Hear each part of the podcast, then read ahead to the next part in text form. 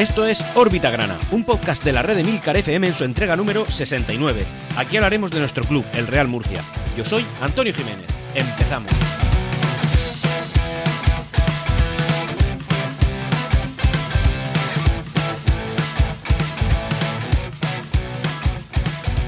Más allá de cánticos religiosos y de, bueno, en fin, por la gran noticia que tenemos y es que llevamos una media de dos puntos por partido, claro, puede sonar esto muy optimista, pero es así, ¿sí o no? Llevamos dos partidos disputados y en uno hemos sacado un punto, en otro tres, la media son dos. Sencillo, con esto ascendemos fácil, ¿verdad?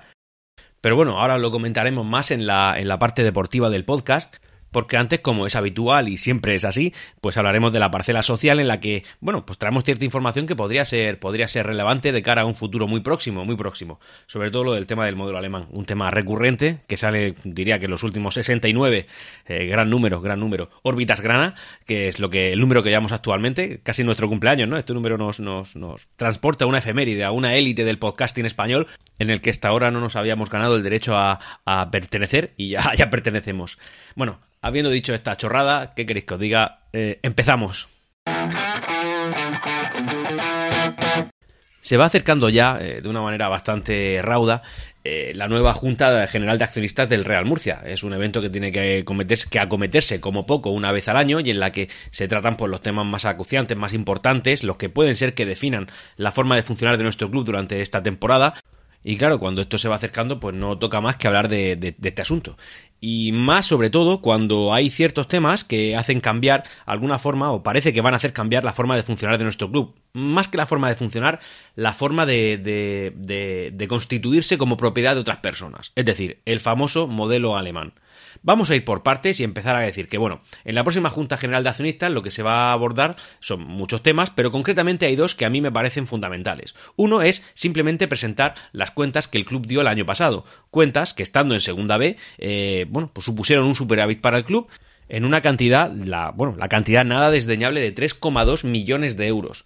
Esto, claro, los que estáis acostumbrados a escuchar fútbol de primera división, segunda división, pues todo esto es, no sé cómo decir, morralla, ¿no? Es, son limosnas, 3,2 millones de euros para clubes tan sumamente ricos que manejan tales cantidades de dinero, es, eh, bueno, en fin, pues es nada. Pero para un club que milita en segunda división B, que no tiene, no percibe prácticamente ningún euro por derechos televisivos, que al final es la partida de la que más se nutren los clubes profesionales, eh, bueno, pues 3,2 millones de euros es una cantidad mm, tremenda, tremenda. Evidentemente, eh, esto bueno, es mérito de la afición, es mérito de los anunciantes, de los patrocinadores y también mérito de una directiva que ha puesto esto como el baluarte de su gestión. Eh, sabéis que a lo mejor en la parcela deportiva sí que hay, hay cosas que podemos reprochar. De hecho, ahora hablaremos de la parcela deportiva y veréis que hay mucho reprochable, pese a que esta semana nos han venido bien dadas. Pero también es verdad que en lo económico están haciendo una labor impecable, tremenda.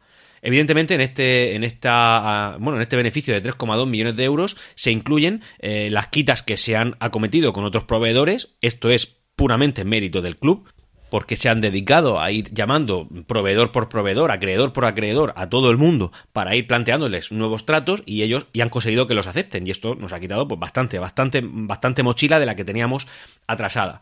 Y también eh, se están incluyendo, incluyendo en la parte negativa, por supuesto, los intereses que se le pagan a las administraciones públicas por el dinero que el Real Murcia le debe como bien sabéis, no solamente le debemos ciertas cantidades a Hacienda y a Seguridad Social, sino que además todo eso va generando una cantidad de intereses, de manera que cuando el Real Murcia llegue al final de este largo camino de pagar eh, deuda atrasada, sabéis que esto es así, es un largo camino, pero que no tengo duda que al final el Real Murcia llegará, eh, bueno, pues resulta que habremos pagado mucho más a Hacienda y a Seguridad Social que cualquier otro club. Por tanto, entiendo yo que si ahora mismo hay pues otros clubes no hermanos que se dedican a decir que somos unos, en fin, que el Real Murcia es un equipo moroso y tal, después tendrán que decir, oye, pues el Real Murcia ha pagado más que mi club, así que oye, chapo por él. No lo harán, pero bueno, en cualquier caso que sepáis que esto es así. Llegado al momento en el que el Real Murcia se ponga al día, habrá pagado más a las administraciones públicas de lo que le habría correspondido, evidentemente, mm, pagar en caso de haberlo hecho de manera puntual. Pero bueno, eso es algo que está ahí. Es decir, el Real Murcia habrá pagado más que otros clubes en, en la misma circunstancia. ¿En cuánto queda ya la deuda del club? Bueno, pues la deuda del, de la deuda del club del Real Murcia, que como sabéis tenía ya había pasado de manera holgada en el peor momento los 50 millones de euros, pues ahora se sitúa algo por debajo de los 30 millones de euros. Sigue siendo algo astronómico, algo que se ha comido a muchos clubes de segunda B y de segunda y los ha hecho morir. Bueno, bueno, el Real Murcia lleva con esto años aguantando, nos estamos haciendo un máster en el tema y, desde luego estamos llegando eh, pasito a pasito a algo mejor. No sabemos cómo acabará la historia, tenemos que ser realistas, no podemos por, no, no, no debemos, no debemos para nosotros mismos, para los aficionados del Real Murcia olvidar que estamos en peligro de muerte, pero también nos hemos acostumbrado a vivir en la cuerda floja durante muchos años ya, es decir, estamos curados de espanto. No tengo duda de que saldremos, pero hay que seguir aguantando, aún quedan años. No obstante, esperemos que este año sea uno de los que nos dé una alegría y quizá un empujón también en el pago de la, de la deuda. Otro tema que también se va a acometer en la Junta General de Accionistas, y es muy importante, es el tema de si continuaremos o no con el sistema de reparto de la propiedad que ahora mismo tenemos establecido en los estatutos. Y es básicamente el archiconocido modelo alemán, por el cual da igual lo que aporte un accionista que nunca podrá tomar las decisiones en más de un 20% o ser propietario de más de un 20% del club. Ahora mismo no podemos, en mi opinión, no podemos ponernos exquisitos con el tema de a quién aceptamos, a quién no aceptamos, llegué en condiciones. Como acabo de decir, el Real Murcia está herido de muerte, pero sí que es verdad que también tenemos que igual quitarnos los miedos de encima. Es decir, en la, en la parte alta de la jerarquía del Real Murcia no tenemos a un Víctor Galvez, no tenemos a un Raúl Moro y no tenemos a un Mauricio García de la Vega. Tampoco tenemos a un Samper, ¿eh? Tenemos a gente honrada que ya ha demostrado, mm, creo que sobradísimamente, da igual que sea de parte de Torrero, de Almela, da igual, todos ellos, todos ellos, porque de una manera o de otra contribuyen a hacer más grande el club, a intentar mejorarlo, da igual, tenemos claro que todos ellos están haciéndolo por el bien del Real Murcia, pero por el bien de verdad, es decir, que lo sienten, que tenemos que tener claro que si toman una decisión yo no tengo la menor duda de que lo hacen por el bien del club. Desde luego, no por enriquecerse, porque aquí no hay nada con lo que enriquecerse. Quizá dentro de X tiempo, pues sí que el Real Murcia dé para que los que se están dejando la piel en esto ganen algo. Me parecería lógico y lo hablo, me parecería muy bien, pero esa es la verdad. Es decir, eh, quizá el modelo alemán, eh, en otras circunstancias, en unas circunstancias de desahogo económico de un Real Murcia saneado y que funcione con normalidad, sería un modelo exquisito y maravilloso para poder funcionar. Pero a día de hoy no podemos ponernos eh, tiquismiquis y ver a quién aceptamos y a quién no aceptamos. Tenemos que confiar en el club, tenemos que, aunque ellos piensen que ahora mismo el modelo alemán es el que está establecido, puede ser el más eficiente, también tenemos que pensar que en caso de no ser el modelo alemán el que impere, esta, esta, directiva se lo va a dejar todo por saber que si el Real Murcia lo deja en eh, se deja en las manos de alguien, ese alguien lo va a hacer por el bien del club. Y en todo esto ha tenido mucho que ver Tornel y los suyos, y también Chema Almela y los suyos. Chema, que como sabéis, lleva un tiempo pico y pala intentando meter sus, asuntos en, la Junta General de Accionistas, eh, sobre todo el tema del modelo alemán, y se dirigió, eh, bueno, perdón, se reunió el día 5 de noviembre con la directiva y esta escuchó y aceptó todas las propuestas que él le hizo. Por tanto, todo se acometerá y se tratarán temas que por dos partes diferentes del murcianismo, digamos ya por dos corrientes diferentes del murcianismo, se consideran importantes. Esto está muy bien. Creo que se está creando una relación de simbiosis, de pequeña competencia sana entre el grupo de Tornel y el grupo de Chema Almela, que al final entre uno y otro se van apoyando, aunque ellos no se den cuenta y a lo mejor algunos piensen que se están poniendo eh, piedras en el camino del, del contrario, creo que no está siendo así. Creo que realmente esto nos va a beneficiar al Real Murcia. Al final no deja de ser, en mi opinión, una relación de competencia, de competencia sana, que al final ambos intentando mejorar al Real Murcia de una manera o de otra diferente, consiguen mejorarlo de manera unida. Así que, por mi parte, muy conforme con la, gestión que en general está haciendo la directiva, sobre todo en parcela económica, tenéis que saber que están siendo titanes, y también con Chema Almela, que creo que desde fuera, eh, habiendo estado dentro anteriormente, creo que desde fuera está apoyando y contribuyendo a que el Real Murcia salga de esta. Y vamos ya a pasar a la parcela deportiva, una parcela que, como sabéis, en órbita grana estábamos echando mucho de menos. Sí que es verdad que en el anterior, pues ya pudimos hablar un poquito de deporte, y, pero bueno, llevábamos una temporada muy larga en la que no lo podíamos hacer, pues por las circunstancias que estamos viviendo. ¿Qué circunstancias son esas? Pues bueno, circunstancias que al final nos llevan a que el deporte sea algo secundario en nuestras vidas, pero realmente es algo que nos distrae quizá de la situación tan difícil que estamos viviendo como sociedad. Y que creo que, eh, aunque haya gente de todos los tipos y, calañas, digamos, ¿no? Gente muy responsable, que de hecho a nivel nacional sabéis que han salido un par de vídeos en los cuales pues, se veía cierta parte de la juventud murciana eh, hablando de qué estratagemas, qué estrategias, qué, qué, subterfugios estaban buscando para poder reunirse y, y en fin, emborracharse de manera gratuita y poder ir contagiando por la vida. En fin, más allá del, espíritu crítico que me puede salir con esto y, en fin, y, el desasosiego que a mí me causa esto, mm, voy a dejar de hablar porque al final esto no deja de ser un, divertimento, un podcast de deporte y vamos a hablar de eso. Pero no podemos obviar que estamos viviendo una pandemia mundial y el Real Murcia el día 3 de noviembre comunicó que ninguno de sus integrantes de la plantilla, incluidos los que ya estaban contagiados y que por PCR se había confirmado su positivo, bueno, pues ya lo seguían estando. Es decir, toda la plantilla estaba ya disponible para que el entrenador pudiera organizar y, preparar el partido que nos iba a enfrentar al Lorca Deportiva. Ya se van oyendo ecos de si podremos o no continuar de manera ordinaria la competición. Es decir, al final los números de la pandemia van creciendo, no son positivos, cada vez son más negativos. De hecho, en la región de Murcia llevamos un par de días, eh, los anteriores a este, en las que han habido más de mil contagios e incluso el domingo, eh, ayer mismo, se presentaron que el sábado, las cifras del sábado eran de 900 largos, son números muy feos y muriendo ya más de una decena de personas diarias. Es decir, esto es peligroso. Y al final, esto también la competición, la segunda división B, no es inmune a esto. Y de hecho, eh, ya se está hablando, como digo, de todo esto. Ya se empieza a sospechar que en caso de haber un confinamiento domiciliario, y es ya un rumor que empieza a crecer, que empieza a tener cierta fuerza, eh, pues bueno, se tengan que parar las competiciones. Eso puede suceder o no suceder, no lo sabemos, no depende de nosotros.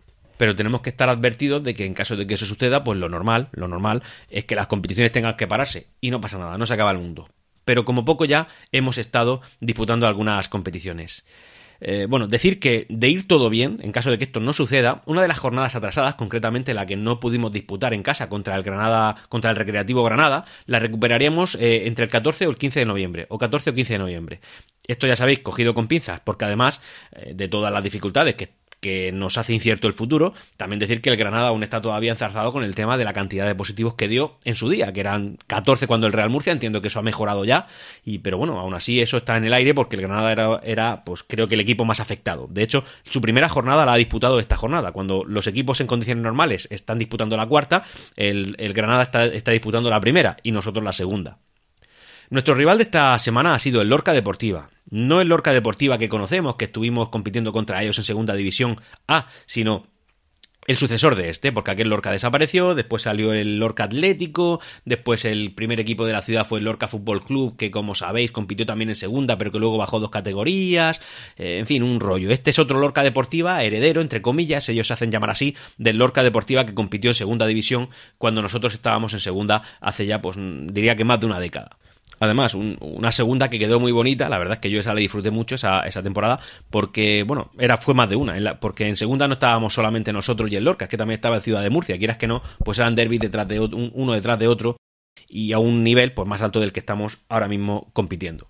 Jugábamos en el estadio de ellos, en el Francisco Artés Carrasco, además con un césped recién, recién plantado, en el que se da la circunstancia, curiosa circunstancia, de que el último que compitió en ese campo, aunque fuera de manera amistosa, fue también el Real Murcia. Lo hizo en un partido amistoso que jugamos contra el Lorca Fútbol Club, el otro equipo de la ciudad que compite ahora mismo en tercera división, amistoso, y a partir de ahí el estadio se cerró, se resembró y hoy se estrena. El Lorca, hay que decir que el Lorca Deportiva, el de segunda vez de nuestra categoría, el primer partido que jugó como local, lo hizo en un campo anexo que tiene al estadio y por tanto, pues nosotros, eh, digamos que cerramos el césped del estadio Artes Carrasco y lo inauguramos también. Una curiosidad como, como tantas otras.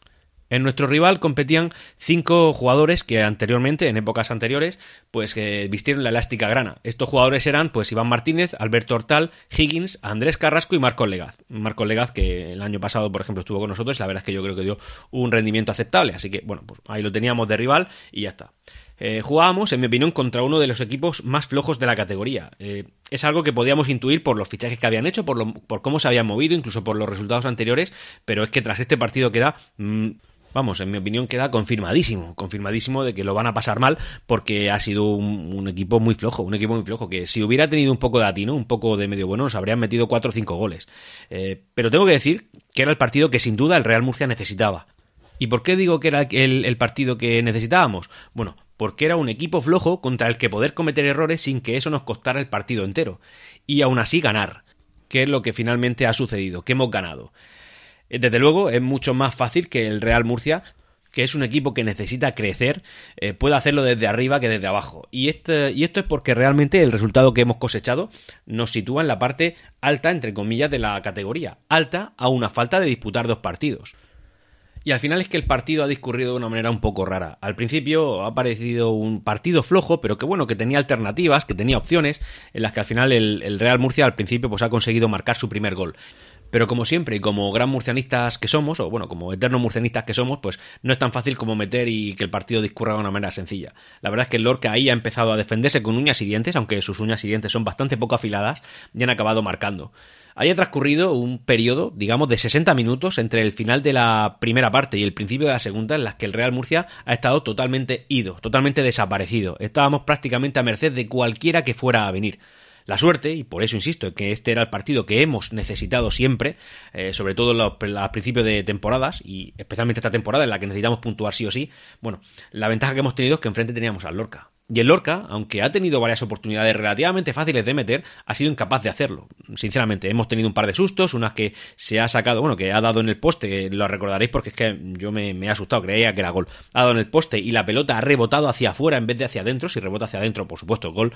Y que Tanis ha podido ahí capear el temporal. Pero bueno, que al final el, el Lorca es que no ha sido capaz de meter nada. Es un equipo e, e, extremadamente flojo y nos ha venido muy bien. Al final el Real Murcia ha marcado el segundo gol y así es como ha acabado el, partido. No hay mucho más que comentar. Era un partido para sufrir y además que tampoco quiero comentarlo porque realmente para estar hablando de cosas negativas, que podemos mejorar. No, para eso está eh, Adrián Hernández. Ese es su trabajo. Adrián Hernández ha tenido ya el pulmón que la liga le puede dar. ¿Qué pulmón es ese? El pulmón de poder jugar mal dos partidos y empatar uno y ganar otro. Una media inglesa. Es decir, dos puntos por partido. Con esto ascendemos seguro. ¿Qué queréis que os diga? A mí me da igual perder. Eh, yo no me acordaré dentro de cinco años. Si este año acabamos en segunda división, en la Liga Marbank o en la primera Real Federación, yo nunca me acordaré de, oh sí, pero qué mal jugamos esta temporada. No, esa temporada eh, salvamos el, eh, capeamos el temporal, conseguimos eh, cumplir nuestros objetivos y fue una de las primeras piedras que pusimos para un Real Murcia fuerte y sano. Sinceramente, de eso yo me voy a acordar.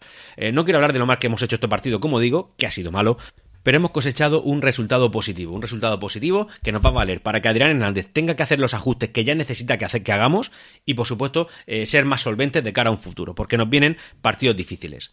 Decir como, como, en fin, como un dato súper bueno que nosotros, el Real Murcia, eh, la Universidad Católica y el Atlético y el, perdón, el Recreativo Granada somos los únicos equipos que optamos a tener 10 puntos con 4 partidos disputados. Eh. Y además nosotros somos los que, después de la Universidad Católica, los que más cerca estamos de ello. ¿Por qué? Bueno, porque la Universidad Católica ya lo ha conseguido, ha disputado cuatro partidos y de los cuatro pues ha sacado 10 puntos, un empate y tres victorias. Buen resultado. ¿Qué queréis que os diga? escueza o no escueza, ese es el resultado. Pero es que el Real Murcia, en dos jornadas disputadas, tiene un empate y una victoria. Si ganáramos los dos partidos que hemos tenido aplazados, igualaremos en puntos. Y también digo que el Granada, porque solo ha disputado un partido y ha empatado. Evidentemente, si ganara los tres siguientes, pues también se pondría con 10 puntos. Pero es decir, que estamos ahí. No, no estamos lejos de conseguir entrar entre los tres primeros. No es algo imposible. Y estamos ya en preaviso. Es decir, hemos tenido la ventaja de saber que eh, tenemos desajustes en ciertas líneas y que eso eh, Adrián Hernández tiene que trabajar sobre ello. Hemos tenido ventaja respecto a esos clubes. Eso es lo que pienso que nos ha dado el aplazamiento de nuestras dos jornadas. Una ventaja. Una ventaja que tenemos que aprovechar. Así que, oye, sinceramente, muy satisfecho con el fin de semana. Independientemente del juego que hayamos hecho, no me voy a fijar en eso más, es que me da igual. Sinceramente, el Real Murcia eh, ha ganado. Y ya está, y no tengo más que decir. ¿Cuánto tiempo hace que no vemos ganar al Murcia en Liga? Muchísimo. Pues sinceramente, lo he disfrutado. Pese a que me haya aburrido 60 minutos, incluso lo haya podido pasar mal, yo al final estoy satisfecho aunque quizás no tanto como los jugadores que han tenido una celebración un poco rara, un poco excéntrica, de esas que hacen escuela y que al final se retumban en redes sociales, como la de Zarpa el Amor del año pasado, y en este caso es que, bueno, tras la victoria se han reunido cerca de la zona de los banquillos del Artes Carrasco y han celebrado, han cantado a voz, a voz viva, además iniciados por Adrián Hernández, que se ha visto una unos cánticos religiosos, eh, primero el alabaré, alabaré, y luego tengo un amigo que me ama, que me ama y me ama, pero claro, no, yo lo digo así con mi voz, esta varonil que tengo, pero realmente no, no, no consigo la repercusión que ver a 22 personas o 25 personas ahí cantándolas, eh, abrazados y pegando botes, pues, eh, pues transmiten, esa energía que transmiten.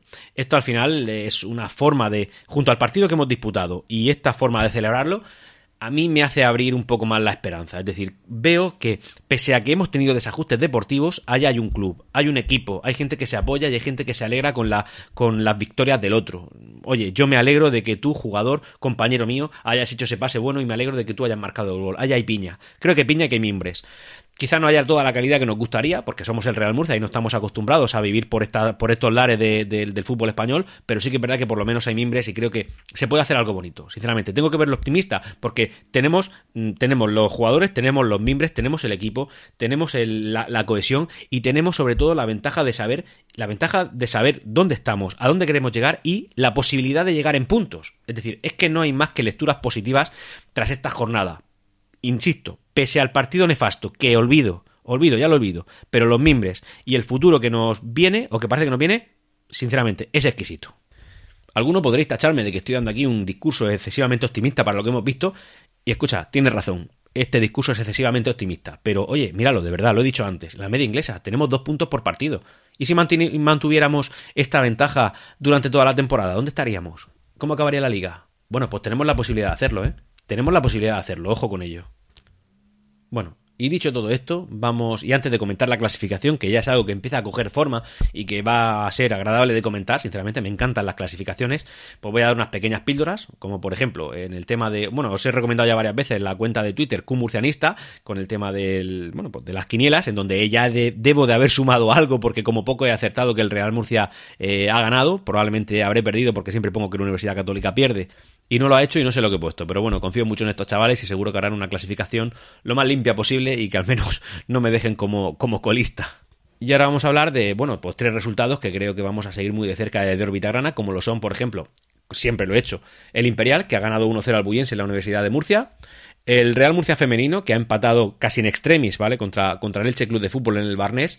El Real Murcia femenino iba perdiendo 0 a 3 y hasta los últimos minutos del partido no ha empatado a 3. O sea que, oye, un empate que nos va excelente, sinceramente. Y por otro lado, el Real Murcia División de Honor, del que no suelo comentar mucho, pero bueno, en este caso ha ganado a un equipo que se supone, se supone más fuerte que nosotros, que es la Universidad Católica. Y oye, eh, comentar que el Real Murcia le gana a la Universidad Católica, aunque sea en el ajedrez, pues siempre es una gran noticia y yo lo comentaré en órbita grana. Y, también el Real Murcia Baloncesto, que en este caso, bueno, pues se ha enfrentado al Granada, al Granada Club Baloncesto, que es un equipo que, como, como sabéis, siempre está militando en la parte alta de la, de la Leboro y, y muchas veces compite en ACB, pues le ha ganado al Real Murcia Baloncesto, en este caso por 73 a 67. Han tenido cerca la victoria, pero bueno, ya sabéis que el baloncesto es así. Al final, eh, dos minutos te, amargan un partido entero. Seguiremos pendientes de ellos. Y ahora vamos a hablar de la clasificación, que es algo que nos gusta comentar y que en este caso, pues aunque sea a principio de temporada y con dos partidos menos, pues nos gusta más. Porque pese a que no nos encontramos entre los tres primeros, evidentemente, tenemos la mitad de partido que ellos. Y es que a dos a dos de los tres los tenemos a tiro de tres puntos, es decir, de un solo partido. Evidentemente, cuando nosotros eh, compitamos por los tres puntos, ellos competirán, por otros tres puntos y puede ser que eso se alargue, pero los tenemos a tres puntos. Es decir, la Universidad Católica, que ya se ha descolgado y se está erigiendo como el líder de la categoría ahora mismo, tiene diez puntos, con cuatro partidos disputados. El Córdoba, con también cuatro partidos disputados, tiene dos menos, es decir, ocho. Y elegido, que era el líder la jornada pasada, aunque empatado con los otros dos, también con cuatro partidos disputados, tiene siete puntos. Es decir, a él lo a elegido lo tenemos a tiro de un solo partido. De un solo partido. Antes he dicho dos, pero no, el Córdoba está a un partido más un punto. Eh, en cuarta posición nos encontramos nosotros con dos partidos disputados y cuatro puntos. Y por debajo de nosotros tenemos al Linares con un partido más que nosotros y los mismos puntos. Y al Lorca que tiene la mitad de puntos con cuatro partidos disputados para que os hagáis una idea. Es decir, eh, parece que eh, esta temporada en esta categoría van a haber diferencias muy, muy grandes, porque si os dais cuenta, el Lorca Deportiva, que se encuentra, se encuentra en el sexto puesto, con solo dos puntos, es decir, a medio punto por partido. Tela, ¿eh? Se encuentra en una posición de poder competir por entrar en la primera división Real Federación. Como sabéis, el cuarto, el quinto y el sexto te da la opción de o competir en la primera división Real Federación o en la segunda división, que sería pues la segunda B light, digamos, la, la floja. Pero bueno, que con 0,5 puntos, ahora mismo te encuentras en una situación de poder entrar en la Pro. Ojo, ¿eh? Eh, luego, pues nos encontramos también con el Betis, que tiene un partido menos que el Lorca y dos puntos también. Al Yeclano, cuatro, cuatro partidos y dos puntos, igual que el Lorca. Eh, ya he dicho que creo que lo va a sufrir. El Granada, que ha sumado un punto con un solo partido. Por eso digo que el Granada también puede optar a los mismos puntos que el Real Murcia, porque pese a que nosotros hemos andado un pasito más que ellos, es decir, un partido más que hemos ganado, ellos tienen un partido menos y han empatado. Mm, es prácticamente, si ganaran la próxima jornada, pues en la misma dinámica que tiene el Real Murcia. Y como colista el Sevilla B, que tras tres partidos solamente ha ganado un punto. Así que como conclusión decir que los únicos eh, clubes que son capaces de llegar a 10 puntos con cuatro partidos, en este ahora mismo son tres. El Universidad Católica, que ya lo ha hecho, el Real Murcia, que va camino de, y bueno, el Granada porque solamente ha disputado un partido. Y esto es un dato que yo creo que es muy optimista y que no podemos perder de vista. Sí, el Real Murcia tiene mucho que mejorar, pero también es verdad que en puntos estamos mucho mejor que la mayoría de clubes que ya han jugado tres o cuatro partidos, es decir, más que nosotros. Y esto no podemos olvidarlo. ¿Que quizá el Lorca vaya a ser uno de los flojos de la categoría y por ello le hemos ganado? Pues puede ser, pero como comenté también en el órbita gran anterior, con lo cortitas que son las fases de estos grupos, un punto es gloria. Y ya llevamos dos puntos de media por partido. Hasta aquí esta entrega de Órbita Grana. Puedes ponerte en contacto conmigo a través de Twitter en arroba Órbita. Hasta la próxima. Siempre Real Murcia.